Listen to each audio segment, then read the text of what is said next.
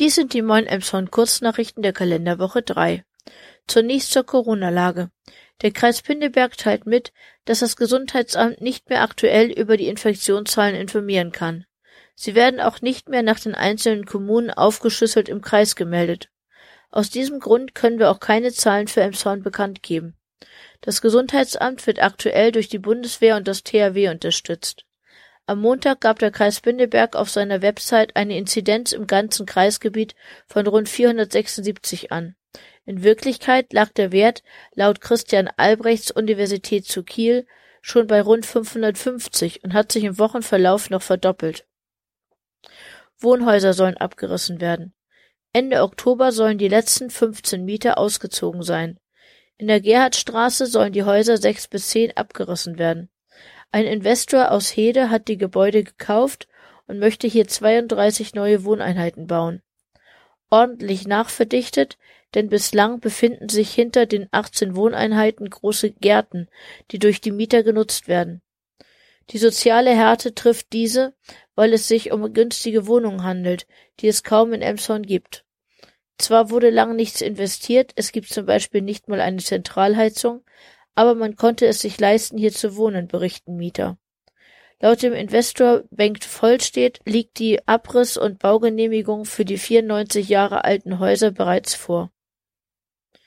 Kontrolle in der Friedensallee Die Polizei kontrollierte am Dienstag einen Landwirt, der neben diversem Schrott auch 16 alte Autobatterien transportierte allerdings ungesichert, so dass es zum Kurzschluss oder Auslaufen hätte kommen können. Einbruch in Imbisswagen In der Nacht zu Donnerstag und Freitag sind Unbekannte gleich zweimal in einen Verkaufsanhänger auf dem alten Markt eingebrochen.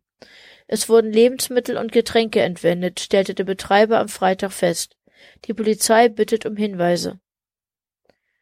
Einsatz für die Feuerwehr die Freiwillige Feuerwehr war am Samstagvormittag mit Löscharbeiten in einer Gartenlaube in Heinholz und direkt daran anschließend mit einer defekten Deckenleuchte in einer Bäckerei in der Königstraße beschäftigt. Die Lampe erzeugte eine so starke Rauchentwicklung, dass die Filiale von Milan auch noch am Montag geschlossen bleibt.